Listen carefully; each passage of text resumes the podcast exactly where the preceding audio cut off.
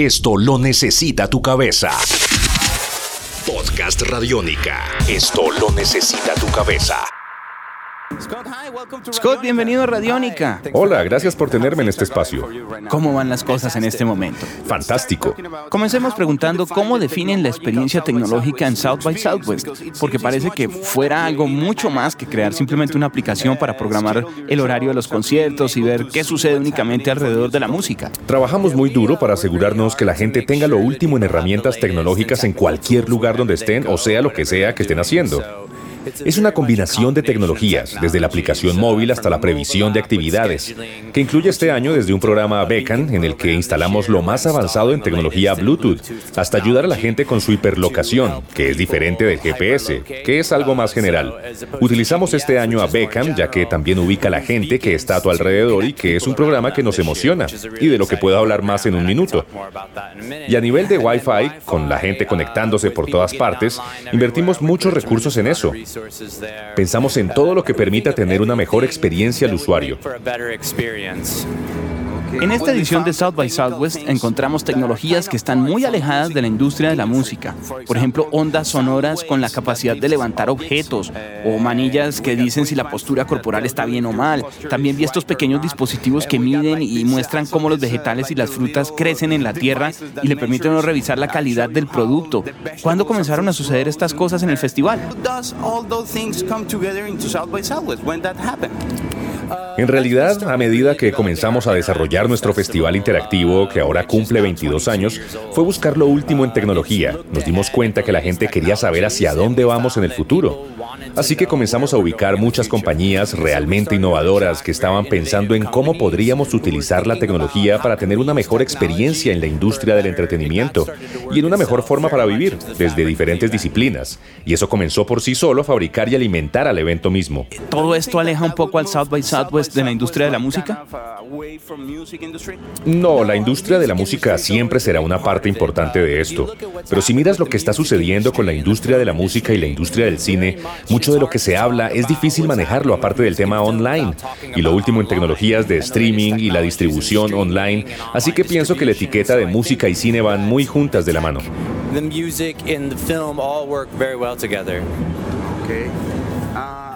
Este año hemos visto que el festival ha puesto mucho trabajo en un streaming para televisión, en una alianza estratégica con Roku, incluso para disfrutar los shows y paneles a través de la web.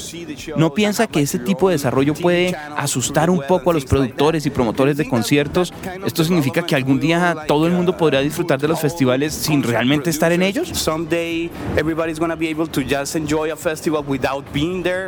Creo que por una razón u otra no todo el mundo puede estar en el festival, viajar y estar acá en persona. Pero ahora con South by Southwest On, que es nuestra nueva propia red de contenidos que mencionas, podrás ver el festival en tu sala a través de Roku, en tu propio televisor, conectado con tu propio equipo de audio.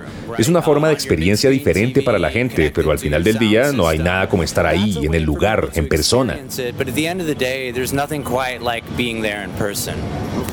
Claro, eso pensamos ahora.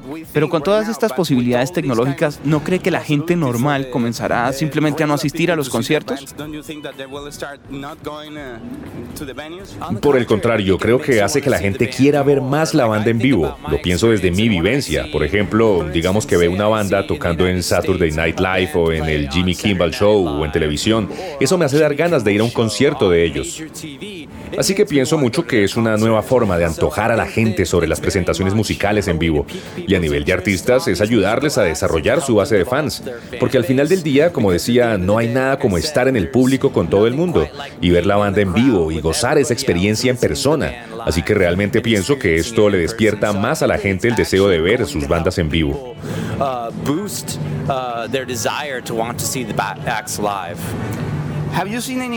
¿Ha visto algún desarrollo interactivo interesante alrededor de la industria de la música en Latinoamérica?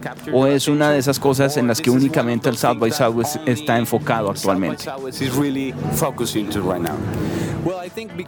Creo que por mi posición en la producción de todos los aspectos técnicos del show, desafortunadamente no alcanzo a ver todo lo que me gustaría ver.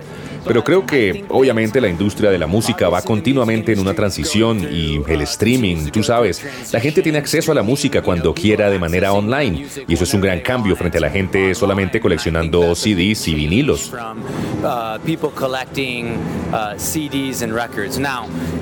Ahora bien, la gente sigue coleccionando discos, incluso a mí también me encanta escuchar vinilos, pero la idea de que pueda tener acceso a la música cuando quiera y que pueda experimentar softwares que me recomiendan música que me puede gustar, creo que es maravilloso para el amante de la música.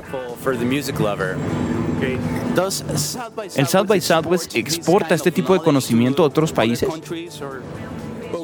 Vemos que al evento viene gente de varios lugares del mundo y un porcentaje amplio de los asistentes, tal vez un poco más del 30%, son de otros países aparte de los Estados Unidos. Y aprendemos de ellos también, dado que la tecnología es un diálogo global. Naturalmente las ideas cruzan las fronteras, se prestan y desarrollan también en otros países, porque lo más conectados que estemos digitalmente, lo más pequeño que se ve el mundo.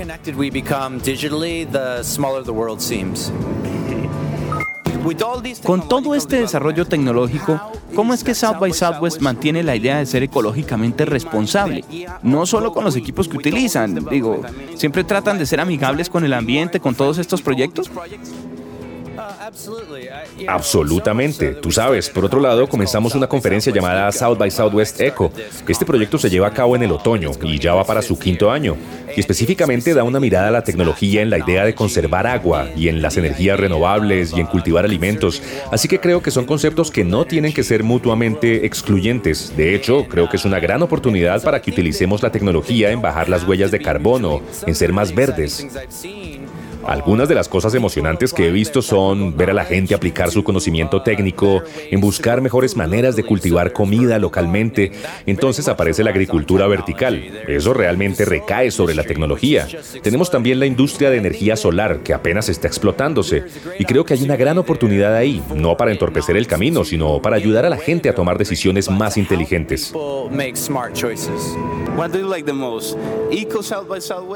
¿Cuál South by Southwest le gusta más? ¿El eco o el enfocado en la música? Mm, esa es una pregunta dura. En realidad amo todo lo que hacemos. Honestamente, estoy emocionado con lo que actualmente hacemos en educación con eco. Música, cine o lo interactivo. Todas estas cosas van juntas para mí y no lo veo como esto o lo otro, sino como diferentes lados de la misma cosa.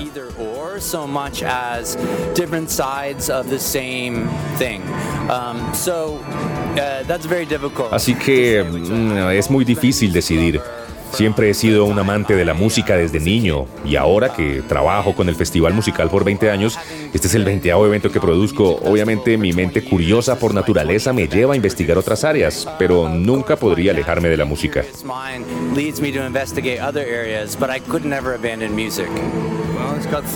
Scott, muchas gracias por esta corta charla y le deseamos lo mejor para los próximos años del festival.